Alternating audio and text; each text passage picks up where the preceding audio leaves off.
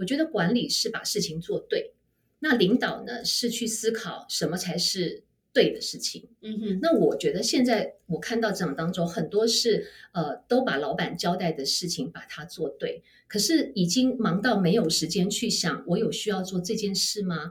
有没有可能我因为做了这些事情，其实挤压了我应该去做更正确的事情？也有可能因为这样的关系，我挤压了呃我要做很多很多的管理工作，但是我为什么要做这么多管理工作？其实很多的问题不就人搞出来的吗？Hello，欢迎收听台版米兰达的《只感可废》，我是主持人 Shannon，用一杯咖啡的时间来聊聊职场和人生。如何帮助员工在工作中展现最棒的自己，是许多主管共同的课题。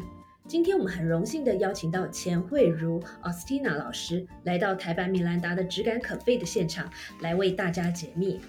Austina 老师是教练是领导的推广者，两岸知名的人才发展顾问，能力评测专家，企业高阶教练。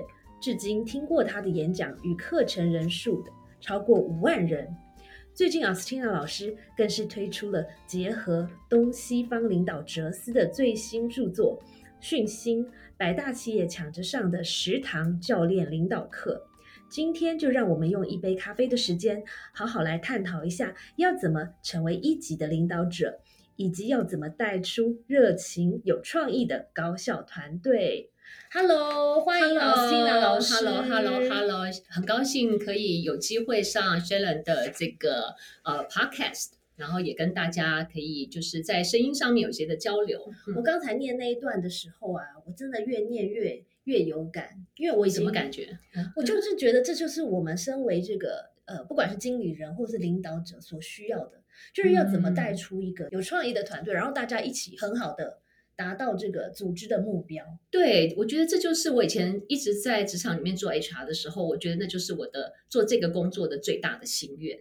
对，所以就是呃，离开了职场之后，我自己成为独立顾问的时候，我就觉得我的人生的下半场，这就是我的置业。我希望推广在职场当中能够建构一呃一个更呃更具有绩效，但是在这个达成绩效的过程当中，他又可以有满满的幸福感的这样的一个团队。哇，听起来真的超棒。嗯，那 before 我们在聊开之前，先请奥斯汀老师呢自我介绍一下好了。好。那呃，各位伙伴，大家好啊！那我是奥斯汀老师，我是钱慧茹。那呃，最近刚出了一本书，叫做《寻星》。那这本书呢，其实是收纳了我这十年来从事企业的高阶教练的呃很多的个案。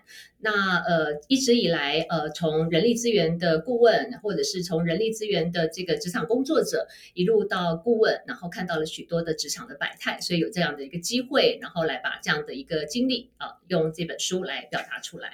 嗯，老师，我在研究你的这个生平的时候，生平，我非常 impress，嗯，因为我发现你是念化学，是啊，应用化学系，对，那在应用化学系里面，可能你更多接触到的是一些。什么化学的代号啦，或者什么化学元素，都活在那个烧杯当中 做实验。对，就是很 typical 的印象就是这样。那老师怎么走上一个跟人比较有关的事业的？其实有的时候，我们的经历在做一些事情的时候，你会发觉你很不喜欢做这件事，或者是你在做这件事情的时候，你会突然有点想，就像我以前大学的时候，我都在想说，看那个烧杯里面就是滴滴答答，然后做出一些数据，我一直都在问我自己，这难道就是我的人生吗？嗯哼，啊，然后那个得到的答案到底跟这个人类到底有什么关系？因为那时候老师就教我们怎么做，没有讲说做这件事情对。这个你的人生的意义到底是什么？所以其实，在大学我在呃念应用化学系的时候，我不是，我觉得我不是那块料，我自己觉得，因为我我没我并没有很 enjoy 在那样的学习当中。可是我可以做什么呢？我并不知道。所以我我我其实花了很长的时间在摸索什么是我此生来到这个地球的目的。那后来就是就毕业了之后，然后误打误撞，然后就呃到了台北，然后呃。就是后来进入了我的第一份的工作，人力资源工作，然后做培训。哎呀，我突然觉得，怎么世界上有这么这么有趣，而且这么这么好康的事情？就是老板付你薪水，然后你只要坐在后面，然后听很多老师在讲话，然后你排了很多的训练课程的时候，一整年下来，你就看到有人因为你的安排而成长。哇，我觉得这种工作简直是全世界最棒的工作，所以我在这里找到了乐趣，也是我开始踏入人力资源的新的起点。那呃，就是从呃年轻的时候，然后慢慢慢慢慢，然后就是一直在人人资领域，然后从基层工作一直做到呃上市公司的人力资源的最高主管。可是我慢慢就会发觉说，其实你知道那个职场当中的。呃，职位的高低跟你能够带来的影响，并不一定成正比。嗯哼，所以我就毅然决然，就是在我四十岁左右的时候，我就挥别了职场，然后进入了就是顾问业。这样，我必须说，这个决定是非常有勇气的，对吗？对，因为当时就是我在书里面有写，就是其实是我是呃，大概还差十天，我就可以拿到百万的，就是呃股票的这个呃等值的这个奖金。那我的老板都很不能够理解，他会觉得说，你你再撑个十天，不就就？哎，我必须说，各位，这对一个金牛座人来说，这是很难的决定。对，因为金牛座其实还蛮重视物质的，对不对？比较实际，对不对？对。可是金牛座又重视美感跟灵性，所以他就常常在这两件事情来比较跟衡量。所以金牛座是那种又要追求金钱的这种肯定，然后但在追求金钱的肯定当中，又要能够展现出优雅的状态。这真是蛮不容易的。对，所以我就觉得，就是如果我一呃在工作当中没有得到一个成就感，或者是没有得到我的意义，或者是没有满足我从事人力资源的一个愿景的话，我觉得我我只好去另辟战另另辟战场。嗯哼，对。那我现在回过头来去看，我一直很庆幸我当时有那个勇气，可能当时也没想那么多啦，就是有有有这样的一个一个勇气去做这样的决定。嗯哼。所以就是，呃，因为我知道你在创业之前，其实经历过非常多不同行业的人资的相关工作，包括有科技业、有房仲，对不对？对，有这个会计师事务所，还有人力资源本身这个产业。嗯，那所以应该你的这个观察是非常细微而且很广的。嗯，你觉得在这个，嗯。就现在台湾的这个市场上，主管们共同最大的痛点是什么？OK，我现在觉得就是我我我觉得我我很庆幸我有经历过一个工作，是这个工作真的让我觉得非常的幸福。的那样的历程哈，然后我以以为那就是我的第一份工作，在新营房屋。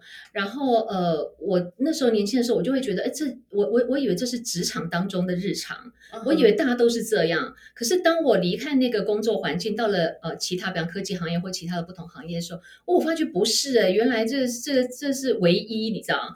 那进入了科技的时候，科技的速度非常的快，对，然后也越来越讲求 KPI，所以在开会的时候，好像只有数字才是最重要的事情。嗯哼，那但是这个数字的背后，它的所付出的心力跟健康的这样的一个代价，我认为是人力资源的从事业的工作者应该要提醒这个企业的。嗯，所以我越来越觉得说，在这样的一个环境激烈的竞争的环境之下，我觉得企业长期忽略了我刚刚提到的，就是呃，我们可能过度的去注意数字。但是却忽略了创造数字的这个人的身心灵的健康，所以我会发觉，呃，人才的折损率特别特别的高。是，所以作为一个人力资源的从业者，我就常会觉得很心疼，就是常会看到很多呃四十岁可能他就一生病了，然后他就他就可能就是提早退退休，或者是他可能就呃就在战场当中就呃失去了他的生命，这种这样的状况我也曾经碰到过。OK。对，那做人力资源主管，你就要常常会面对这样的事情。我会其实每一次梦面到面临到这样的事情的时候，我都在问我自己，我可以做些什么，然后让这个职场可以大家可以更更轻松的，或者是更用一种呃，我觉得是一种解放天赋啊，就而不是我只是到了公司，我只是每天就是看着 KPI，每天就是为了 KPI 而活，或者是每天都在害怕 KPI。那我常讲 KPI 其实没有错。啊，只是我们把它错误定义了。我们只有看到它的结果，没有没有去鼓励我们用健康的方式来创造更高的绩效。是，这是我我自己的观察。对你讲到这个 K K P I 的压力，其实我非常有感啦，因为我自己呃也是在创业以前，我都是在对在外商、科技啦、金融，那竞争更激烈，对甚至整个传播的行业，其实我们就基本上 K P I 就是我们每天。日常 的日常。对，那但是我在想，老师刚才那一番话其实也很很感人。嗯，那是不是有可能是为什么大家听到？因为其实 KPI 只是一个中性的指标，对，其实它并不应该带有什么负面的情绪。对，但是是不是因为太多人在做这个管理的工作，嗯，可太少人在做领导的工作？对，我觉得我喜欢你这样的说法。对，对。对，那所以可不可以请老师跟我们分享一下，你觉得领导跟管理的不同是什么？嗯，OK，我觉得轩仁的这个这个呃刚的问题，我觉得非常好，就带出了一点，就是我们都在做管理，但是却有很少人去做领导啊。我们都在管理呃 KPI 的数字，但是我们却不管这个 KPI 是如何的达成的啊。那我我个人自己的呃定义是，我认为管理呢是带人。但是领导是带心，所以我们要带这个人，驱动他去往那个目标迈进的时候，如果我们把他的心可以调动起来，让他有一种内在的这种呃想要达到的这种欲望，或者是动力，或者是他觉得做这件事情对他是有意义的，那我觉得才是真正很棒的领导者。那另外一个部分呢，我觉得管理跟领导的另外一个差别就是，我觉得管理是把事情做对，那领导呢是去思考什么才是。对的事情，嗯哼，那我觉得现在我看到职场当中很多是，呃，都把老板交代的事情把它做对，可是已经忙到没有时间去想，我有需要做这件事吗？有没有可能我因为做了这些事情，其实挤压了我应该去做更正确的事情？也有可能因为这样的关系，我挤压了。呃，我要做很多很多的管理工作，但是我为什么要做这么多管理工作？其实很多的问题不就人搞出来的吗？对，就是因为我太太少去关注这个人，所以这个人才需要有这么多的管理机制去去管理他、控制他。所以我常会觉得，呃，如果把这样的逻辑思维把它捋捋一捋的话，也许我们不需要花那么多的时间在工作当中，也不需要花那么多的时间去管理、控制员工。嗯，对。所以是不是这个跟？呃，比如说老板本人的思维啊，绝对是跟这个企业的文化很有关系。对对对，我个人会觉得好像我不晓得哎，我觉得好像早期我在二十几岁投入这个职场的时候，我觉得好像很多老板会很在意说，哎，我的呃企业是不是幸福企业这样的事情。但是我觉得后来慢慢慢慢，我觉得好像在媒体当中或者是很多的报道当中，大家更在意的好像是这家公司到底赚了多少钱。这家公司的营业额多少？然后这家公司年终的时候发了多少的 bonus？可是没有，我我比较少了，比较少去注去看到媒体当中去探索，呃，什么才是一个真正对人类或真正对工作者。是他的人生有影响、有长远帮助的一个好的企业。嗯嗯，真的耶！你这样讲，我觉得好像真的很少，只有啦，偶尔有一些呃国外的一些什么幸福指数，对对对，然后去排名说呃，比如说哪一个国家最幸福？对对对对对，通常都是排到 比较。台湾人不知道就是很爱工作啊，我也不知道为什么。对，然后通常在那种时候，因为面子挂不住，然后就会我们来探讨一下为什么台湾那么不快乐。可是很快的大家就会忘了。嗯，但是呃，比如说每一年的年终发多少这种，或者说分多少股票这种，的确是大家都抢着报道的。对，就是就会让老板们有一种迷失。其实我也之前有碰到过某一家公司的老板，他就跟我讲说：“哎，我跟你讲，员工平常不快乐没有关系，到那个年底的时候，他拿到那一包的 bonus 的时候，他就把这一整年的痛苦跟压榨都会忘记。嗯，所以他觉得这样子是很值得的。那老师，你觉得真的是这样吗？”我不觉得，因为我自己在当人力资源主管的时候，我之前在主科，我会发觉，其实，在那一天领到领到那个那个那个 bonus 的时候，领到股票的时候是最开心，那是整个公司整个全场那个那个你知道吗？兴奋值是越高，就是正能量满满。对对对，正能量。然后因为那一天大家都觉得说哇，辛苦了一整年，我我终于拿到我梦寐以求的这个绩效奖金，或者是红。呃，这个这个 bonus，可是你知道，我真的有花时间去观察那个兴奋维持多久，或者那个兴奋感兴奋感转成工作动力到底可以维持多久？我得到一个结论，这我自己观察，我觉得我得到一个结论：如果这个人有维持三个月的热情，这个人算是有良心的员工。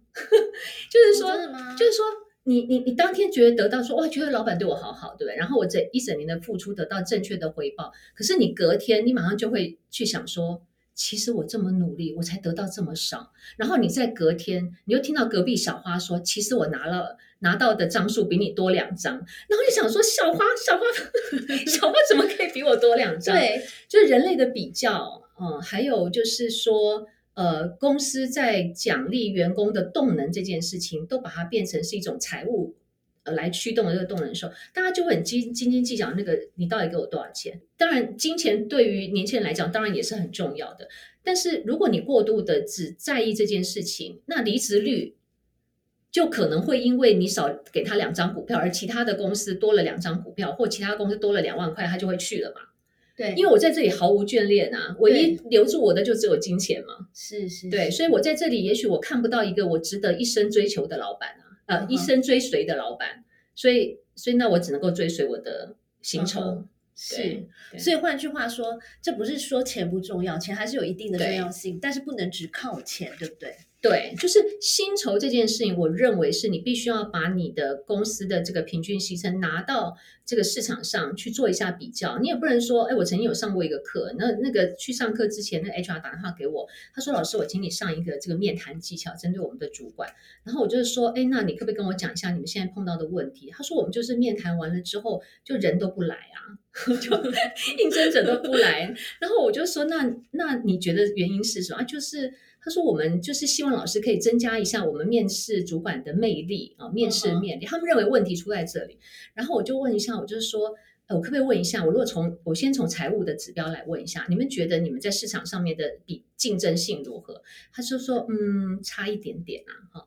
那我就说，你举一个例子来讲哈，比方说，呃，某一个方选的工程师，哈，同样的位阶，在其他的公司比较起来，你们的。”那个那个跟人家比较怎么样？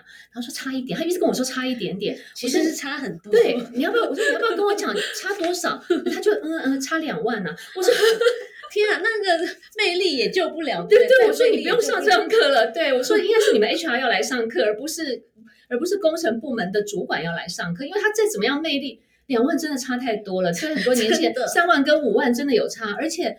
我跟他讲，我说你这是低于市场薪资水位，低的太低了，这表示你们对人才嗯这件事情是不重视的。对对，所以这个反正就是都很有趣，真的超有趣。对，所以啊，刚才提到的这个领导跟管理的不同，是那我就想到老师呃这些年来一直很积极的在推动这个教练领导是这件事情，可不可以再跟我们呃介绍一下教练领导学的概念？教练领导学呢，其实顾名思义，其实就是他用教练的方式来呃运用在领导的这样的一个呃角色上面。那呃。呃，基本上来讲，我个人会觉得，作为一个主管，他可能需要有更多弹性的面貌啊。那他可能有的时候必须要很呃铁腕的，或者是很决断的去行使公司的一些的政策跟命令。那他所扮演的就是一个单纯的主管的角色。那另外一个角色可能是老师的角色，他需要谆谆的教诲。可是你有没有发觉，其实现在有一些人，他其实工作的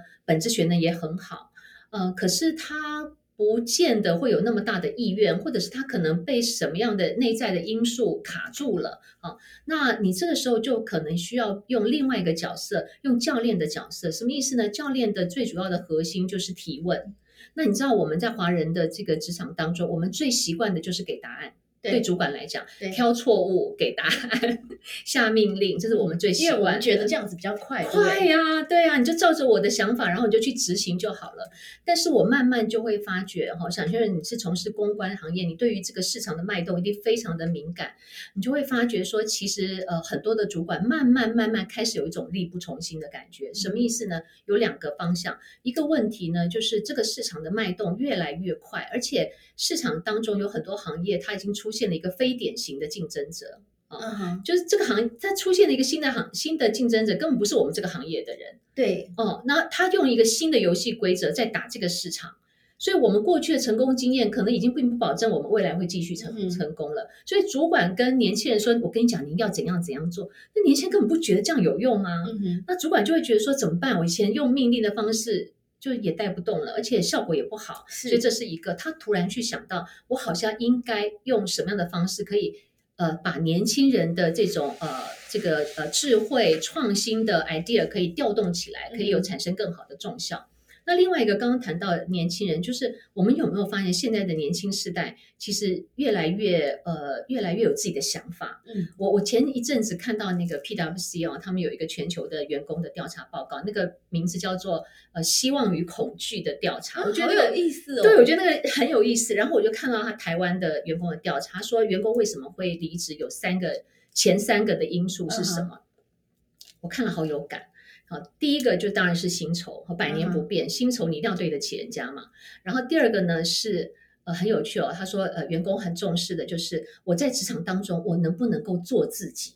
OK，这占了好像五六十趴。哎呦，这个我们要做笔记下来，让让大家可以做自己。对我就在想说哇，时代真的进步了，在年轻人身上，以前我们很想做自己，但是都被打压，有没有？对，OK。然后第三个是说。我很 care，就是我在团队当中有没有人关心我的身心状况。哦，哎，我就觉得啊，很不错。对，那你看哦？关心我的身身身心的状况，还有就是我能不能做自己，这代表的是什么？你用过去的这种权威式的领导，已经完全不能够符合新时代年轻人他们在职场当中的。期待了，所以很多的主管或很多的公司就开始慢慢觉得，我好像应该在手上应该要有一个有别于以往的那样传统的领导模式的方法了。所以教练式的领导其实就是透过提问去引发一个人他的内在的呃这个这个他他他可能去要去思考，就是我到底。有哪些的因素是阻止我的行动的前进？另外一个部分，我们是透过提问，然后调动他自己内在已经丰盛、已经具足的那些的智慧跟创意啊。所以这个是呃教练领导当中非常重要的。还有一个部分就是呃教练领导很重视一个正向的呃，然后一个幸福感的啊。所以这就会跟我们这种权威式的领导，每天你进入公司的时候会是一种恐惧的状态，是一个截然不同的领导的氛围。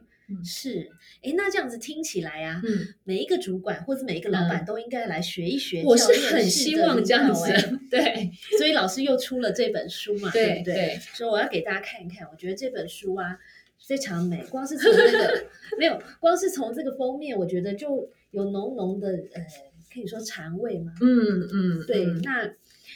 那这本书的名字哦，嗯，叫做《讯心》，嗯，然后它其实是呃东方哲思乘以西方管理，对，然后百大企业场子上的食堂教练领导课。所以想先请老师聊一聊，为什么会想要出一本这样有深度的书？看到观察到了什么台湾职场特有的一个痛点或是现象吗？是我观察到台湾的呃，就是工作者的痛苦值越来越高。嗯哼，哦，其实这个工作者包括老板哦，哦，我发现老板也越来越痛苦，然后员工也越来越痛苦。我很少，我真的很少看到，呃，就是有员工跟你讲说，我好快乐的工作有。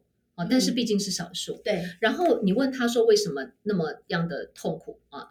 那那我觉得很多的因素是在于，就是我们刚刚提到的外在的变化，其实已经是呃呃前所未有的变化。可是我常常在讲，你看，我常常会举个例子，就是说。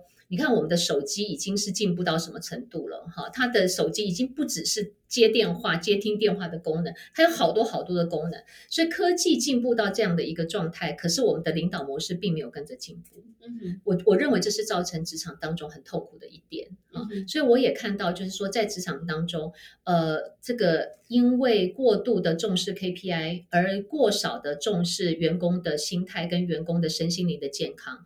导致于呃，我们在创造绩效过程当中是在一种不健康的状态，所以我就说，第一个磨损人才，第二个部分是很多人才已经不愿意当领导者了，啊，很多的公司已经变成是断层了。有我有听过，就是很优秀的人，可他不愿意当主管，对，因为他觉得，哎，我做好我的事，不是轻松愉快吗？对我可以准时下班，我不要拿那么多的薪水，但是我可以照顾我的家庭，但是而且我可以确保我身体健康。嗯哼，对，所以我觉得人开始有很多的工作者开始在觉醒，开始在去思考我人生到底在追求的是什么。好，那我会觉得其实职场不应该变成这样，因为我曾经在职场充分的享受过快乐的的工作，而且是在第一份工作。对我真的觉得哇，真的是这个很难说这是幸运还是不幸，对不对？哎，我觉得是幸运，mark 就很高，对不对？对对，就是所以我会觉得就是说呃。我一直很相信一件事情，我一直觉得，就像你刚才，其实 KPI 是一个中性名词，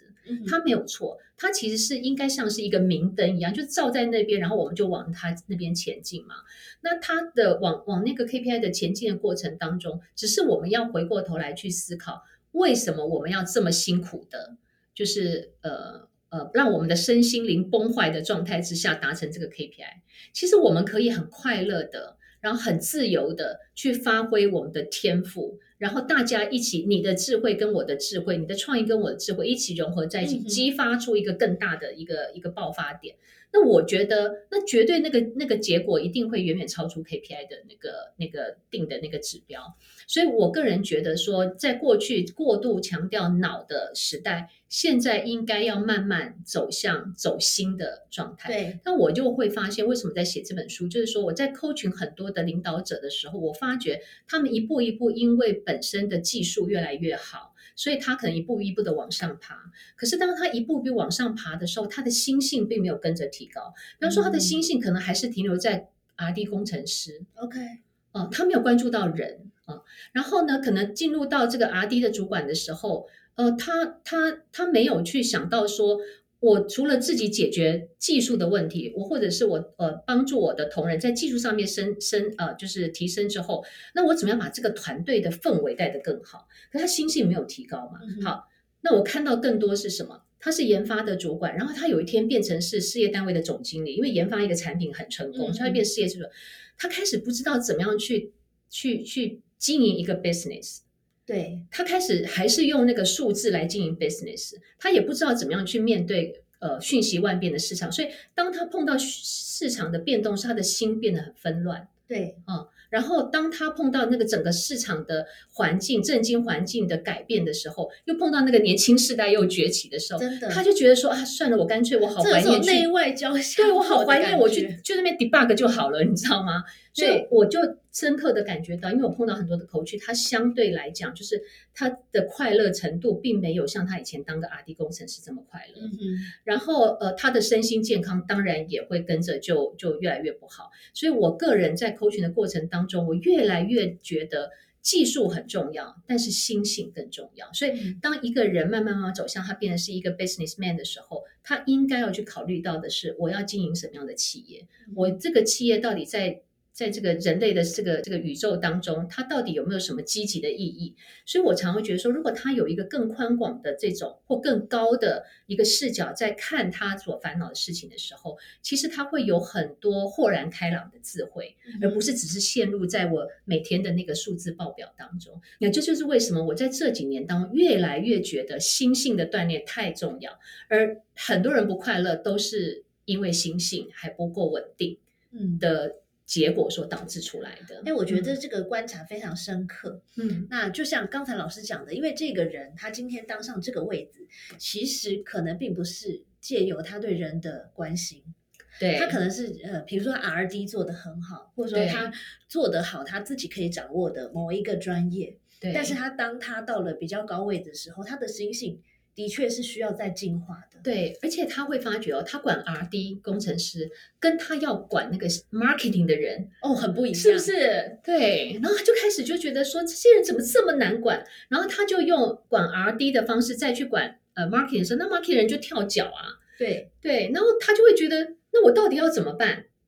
所以他就他就在那个那个环境当中，他一边在做学习，一边做调。有些人他的学习跟调整能力很强。嗯哼，那他就慢慢讲，可是他也是。付出很多的痛苦，是，所以就会越来越多的这个呃公司去去愿意花时间或者是花金钱，呃花资源去请一对一的教练，嗯，去帮助这样的一个主管，因为这样的一个主管他在公司里面的产值是很重要，还有可能是明日之星，嗯，好，所以怎么样让他在工作之余，在压力那么爆棚的之余，他可以有一个教练，透过一个一对一的对谈。慢慢慢慢去稳定他的心性，也慢慢慢慢呃引导他学会怎么样去稳定自己的心性。嗯嗯，这真的是一门很大的学问。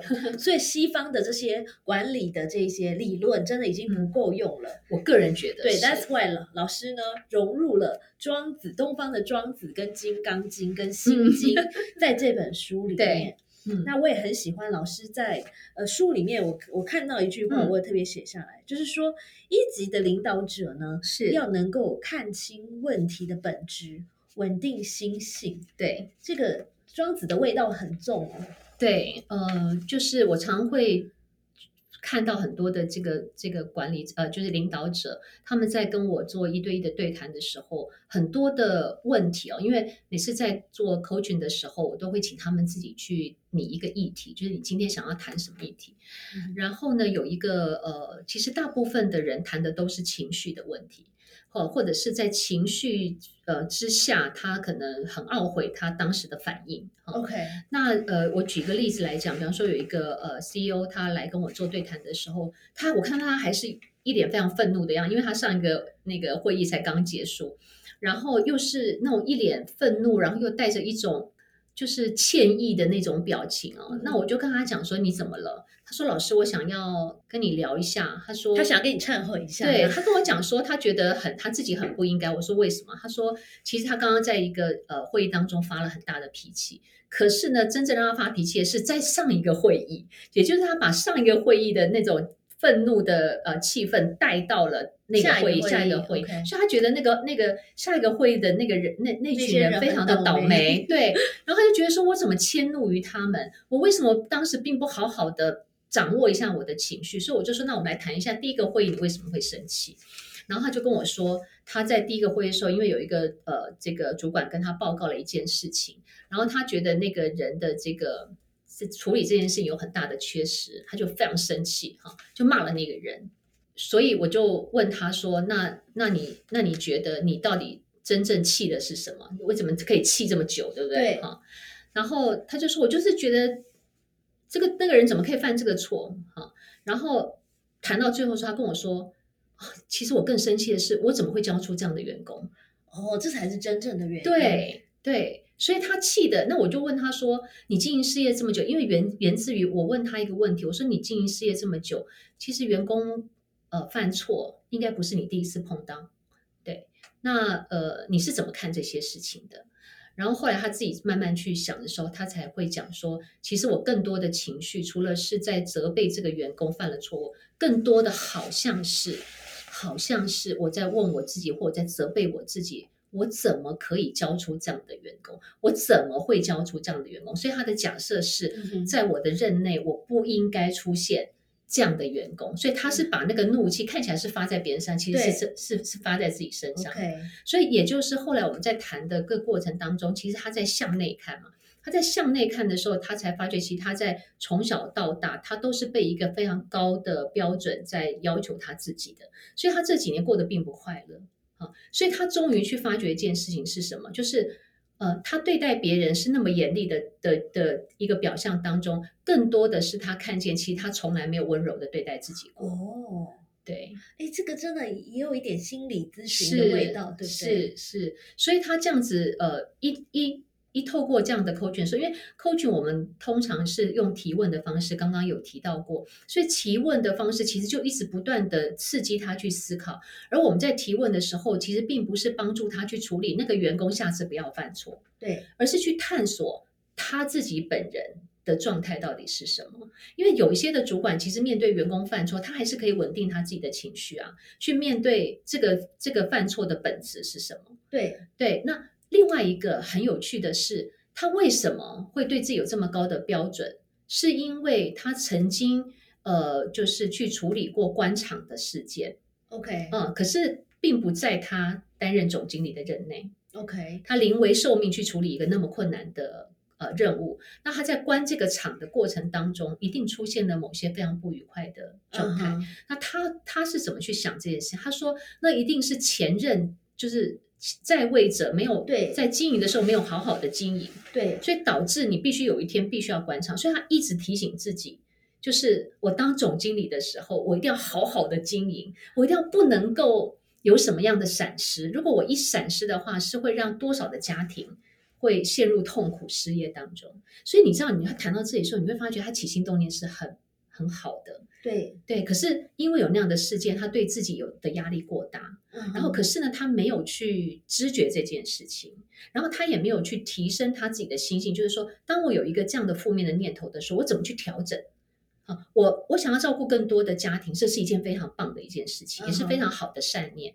可是呢，他就是因为这样的善念，你知道过于庞大，然后反而变成是自己的压力，嗯展现出来反而不是善意了。嗯，对，有没有人？我很好奇，嗯会不会很多人在你面前哭？会啊，，很多啊，对啊，因为我觉得这样子这样子问下去，就很多要面对赤裸裸的面是对是是是。可是你知道吗？我们常常就是在呃物谈室的时候，在谈到这些时候，呃，不管他年龄多大，不管是因为我大部分我百分之九十九都是男性的这个客，户，因流为出男儿泪。对，因为领导者，你看这个世界就这样，我们所以这必须要是一对一的，对不对对对，你知道我们女人出头很难，对不对？所以现在的领导者都都都是男性，绝大多数百分之九十九都是男性，然后都是高阶主管，大概都是五十岁以上。他们都是很盯的那种人。对，刚开始都是这样子，可是他们非常的清楚知道为什么他需要这样的，需要他非常希望他知他为什么要走进这个物谈室，因为他一定曾经有那个时刻觉得是孤独的，对，或者是曾经觉得是痛苦的。嗯可是你知道，我们这个世界要求这些领导者都要戴一个很刚强的面具，好像我一定要呈现一种就是坚强的对钢铁人。所以我常会跟我的客户说，你不用你不用当钢铁人，你要当一个有有有血有泪的男子汉。对，那你就会发觉，他慢慢慢慢剥开的时候，就是像剥洋葱那样剥开的时候，他碰触到心里的那一块的时候，其实就是那个点了，突破点的时候，哇，大哭。然后他大哭完了之后，他说：“哎，老师，真的不好意思，我失态。”我说：“不，我说当你这样大哭完了的时候，你走出去的时候是最有力量的。”嗯哼，啊，然后他们真的一次又一次就会发现自己，就是当他发觉他愿意去面对他曾经的脆弱，跟愿意去面对他最真实的样貌的时候，那个时候是他是最有力量的。是。嗯，谢谢收听今天的 Podcast，希望你喜欢今天的这杯咖啡。我们的节目名称是台版米兰达的质感可废，欢迎订阅我们的频道，分享你的想法，也可以追踪我的粉丝专业台版米兰达的创业笔记。我们下次见喽，拜拜。